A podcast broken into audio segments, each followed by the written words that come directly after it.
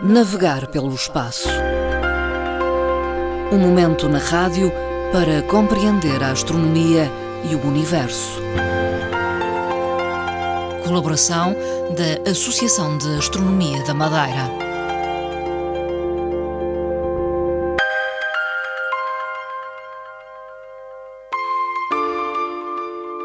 Fernando Góis está connosco esta tarde, é presidente da Associação de Astronomia da Madeira, com quem mantemos esta colaboração. Boa tarde, Fernando Góis. Boa tarde. Ora, boa tarde, Marta, caros ouvintes deste programa.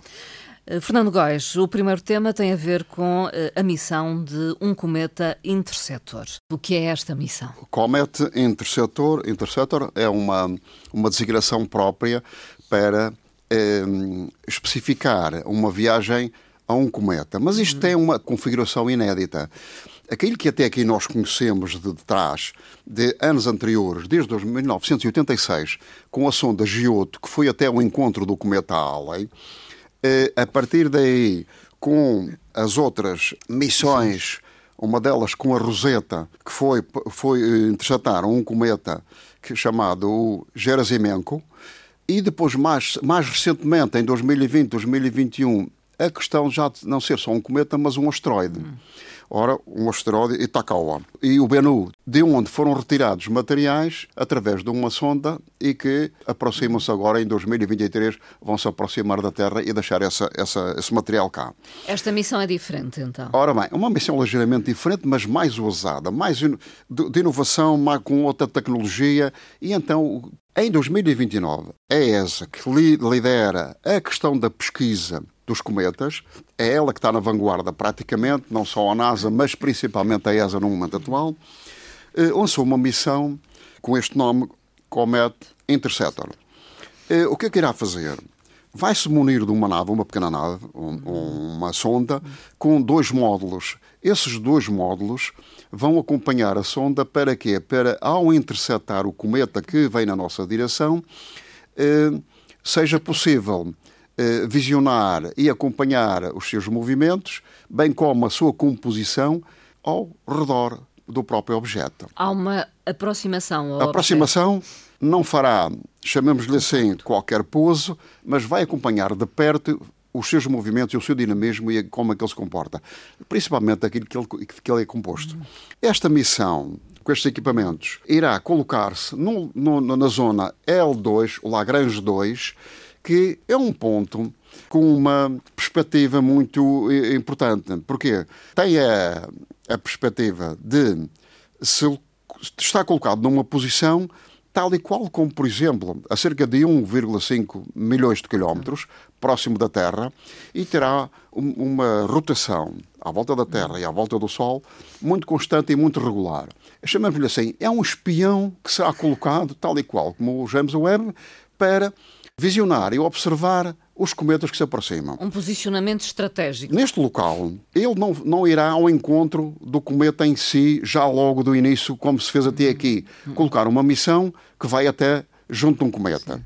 Ora bem, ele vai se colocar nesse ponto e vai visionar todos os objetos que forem entrando no sistema solar e que provenham da nuvem de Oort. Ah isto é, nos confins do sistema solar, aquela nuvem onde é presumível que existam cometas de longa duração, que demoram centenas, milhares de anos, e eventualmente até outros objetos que entrem no sistema solar e que provenham de outros sistemas hum. externos. O caso, por exemplo, do Oumuamua, que foi em 2017 um objeto estranho e que se presumia ser também um, um objeto desse género que foi acompanhado, mas não houve tempo sequer para fazer uma pesquisa mais avançada. Ora, agora não. Esses objetos serão pesquisados, serão acompanhados por este chamado cometa interceptor. Ele irá ao encontro deles, irá observá-los, pesquisá-los. Isto serão objetos quase primitivos, são aqueles que nos vão entrando no sistema solar, mas que são acompanhados de mais de perto para verificar os seus movimentos, para verificar a sua composição e o que é que ele contém, quais são as moléculas que ele é composto, para que antes que ele entre e se aproxime do Sol, Sol. e sofra o impacto da radiação solar, estejam num, numa situação ainda primitiva, Sim. de origem original. Portanto, aquilo que ele contém desde o início do sistema solar os seus, a sua composição química original, bem como para prever a forma como é que vamos lançar missões, eventualmente para defesa planetária. Portanto, tem as duas missões. Isto será acompanhado, então, por a ESA, mas não só a ESA. A ESA terá o acompanhamento da sonda e de uma, eh, do módulo. A outra será através do JAXA, isto é, GAXA, que é o, o, Japão. O Japão irá acompanhar esta, eh, esta, esta missão. missão, também desta forma, com equipamento. Por outro lado, além destes equipamentos, será acompanhada também, terá a colaboração da nossa astrobióloga Zita Martins, da Universidade do Porto, e bem como uma equipa de técnicos que irão também colaborar no equipamento e com a nova tecnologia desta missão. Esta missão completa terá então uma abertura e uma inovação diferente de todos os outros até aqui. A missão Cometa Interceptor só lá para 2029. De facto, ele a iniciar-se-á em 2029. No momento atual foi dado um aval da ESA para que os equipamentos sejam já preparados para que esteja pronto nessa altura e eh, ela se faça de uma forma regular, sem problema. Falamos ainda de uma outra missão, eh, esta lançada ao espaço em 2013 eh, pela ESA também, que é a missão Gaia. Ela já está em curso, como é evidente, desde 2013. E então o que é que é? É um telescópio específico que veio substituir o Hipparcos e fazer o quê? Visionar a Via Láctea preparado para visionar os objetos, a sua composição, o seu, o seu movimento. E, essencialmente, elaborar um mapa tridimensional. Visionar as suas espirais e não só as espirais, como aquilo que elas contêm. As estrelas, número de estrelas que em, em cada local, em cada posição estejam e sejam visionadas, bem como as suas posições, os seus movimentos e qual é a sua composição em si, bem como o número de estrelas, um número aproximado de estrelas. Hoje em dia, perspectivava-se que o número de estrelas andava à volta de 2 mil milhões de estrelas, a Via Láctea. Ora bem, no momento atual, este mapa, com esta, com esta elaboração deste trabalho, eh, já é muito mais do que isso. E, além de muito mais do que isso, também faz a pesquisa da sua, do seu ADN, do seu ADN de quê? das estrelas. E tem descoberto o quê? Tem descoberto que, efetivamente, eh, as estrelas têm algum movimento, alguma oscilação, alguma sismologia, chamamos-lhe assim, interna e externa, coisa que até aqui não acontecia. Portanto, há poucos anos para cá, desde 2013, chegou-se à conclusão de que isto existe. Também existem outros, outras uh, matérias importantes de estudo. O mapa químico do, do, das estrelas, que é chamado ADN, uhum. os Starquakes, que é a sismologia e os seus movimentos internos e externos, a sua posição do local onde elas estão e onde foram, uh, chamamos assim, originárias ou estão criadas. Portanto, se há pessoas que há até estrelas que estão fora do disco solar. E todas estas movimentações estranhas e estas composições estranhas e posições estranhas destes, destes uh, objetos, podemos dizer que há alguma conclusão diferente da que até era suposto.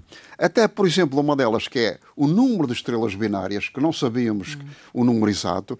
85% das estrelas são binárias. Até aqui até não sabíamos. Portanto, o Gaia está a concluir que a Via Láctea tem diferenças de objetos que não existiam até aqui. Hum. Portanto, isto é uma missão extremamente importante e que vai ainda mais avançar cada vez mais. Missão Gaia revela então novos dados sobre a Via Láctea. Finalmente, uma referência ao telescópio uh, FAST, um telescópio uh, que está posicionado uh, em território da China e que terá detectado sinais estranhos o FAST é um telescópio de última geração, veio substituir o nosso antigo telescópio que está completamente quase destruído em Porto Rico. Enquanto o de Porto Rico eram cerca de 300 uh, eh, metros de diâmetro, este tem cerca de 500. E, portanto, está equipado com a última geração de tecnologia para detectar vida inteligente exterior, para além do nosso sistema solar.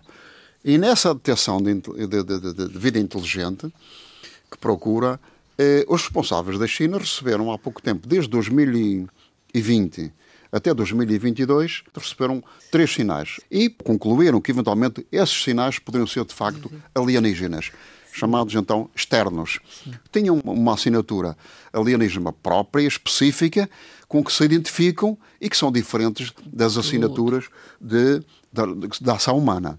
Ora, concluíram que tinham que dar uma grande novidade. E então fizeram uma conferência de imprensa para que isso, enfim, uh, se perspectivasse. Mas, entretanto, há um cientista, um, um investigador americano da, da Universidade da Califórnia, Dan Wartmeyer, chegou à conclusão de que não tinha sinais externos de alienígenas. E disse que, efetivamente, era, uma, era prematuro avançar-se já com essas ideias, quando a ele lhe pareceria, com a investigação dele, porque ele está em parceria também a fazer essa investigação, concluiu que não tinha uh, nenhum sinal externo. E não havendo sinal externo, uh, era uma decepção em termos de eh, avançar com, com, as ideias de que há sinais efetivamente inteligentes. Não são inteligentes, Sim. são da ação humana e são até sinais de interseção de rádio da própria terra. Digamos que foi um anúncio extemporâneo. Foi um, foi um, e, foi um elemento. fundamentado. Exatamente, um momento que defraudou as expectativas dos chineses. Fernando Góis, para finalizar esta nossa conversa de hoje, falemos de uma iniciativa da Associação de Astronomia da Madeira, a Semana de Astronomia, que está pensada para acontecer em julho. A Associação de Astronomia da Madeira, nós, o nosso grupo, tenta acompanhar como é, é as atividades de verão e eh, realizá-las direcionadas para todo o público. No ano em curso, uma vez que há uma demora na questão da astronomia de verão, ela ainda não se foi, ainda não foi uh, abordada conosco, nós vamos lançá-la. Vamos fazer uma semana de atividades de astronomia. Astronomia na Casa do Arieiro, astronomia para todos, para todas as idades, sem qualquer uh, limitação ou requisito. Desde crianças até os adultos, teremos lá todos os dias, durante uma semana, que será na data de 11 de julho a 16 de julho. Logo no início, vamos ter uma palestra que é A Terra, o Planeta Sustentável. Depois, atividades para crianças e jovens. Podemos especificar, disto nos peçam o programa respectivo. Tem que haver uma inscrição prévia. Ela é livre, são atividades todas livres, sem qualquer uh, requisito. Mas a verdade é que obriga uma inscrição. E depois, vamos ter uma observação à quinta-feira e vamos ter uma outra ao sábado. No final, vamos terminar com essa observação, como é natural, mas antes da observação, temos aqui um ponto extremamente importante que é vamos novamente fazer uma segunda tentativa, porque já o fizemos uma vez, o lançamento de um balão para a estratosfera, eh, às 11 da manhã de sábado, do dia 16. Isto tem como, como evidência pesquisar e verificar o que é que, para além da Terra, vermos aqui o, a, a, zona circundante da Terra e depois como é que se comporta e qual é a composição da estratosfera de cerca de 30 km cá para baixo, como é que se comporta o balão e tirar as nossas conclusões relativamente a isto. É uma ideia também que nós realizamos há algum tempo atrás. Ela pôr simplesmente do grosso e tornou-se ineficaz porque o balão perdeu-se e agora esperamos que isso não aconteça neste momento. Semana da Astronomia em julho, de 11 a 16. Pode inscrever-se e consultar uh, também o, o, programa. Página do Facebook, a Associação da Astronomia da Madeira. É fácil de, de entrar lá e depois quem quiser para o nosso e-mail, o e-mail aqui uh, vou aqui repetir é a a m arroba astronomiamadeira.pt. Podem escrever, pedir, solicitar uh, a nossa, o nosso programa e vão ver que há coisas interessantes para todos. Vale a pena eh, colaborar e, e olhar lá para cima. Isto na Casa do Arieiro. Sim. Chão do Arieiro, Parque Ecológico do Funchal. Obrigada, Fernando Góes, e até à próxima conversa. Muito obrigado. obrigado.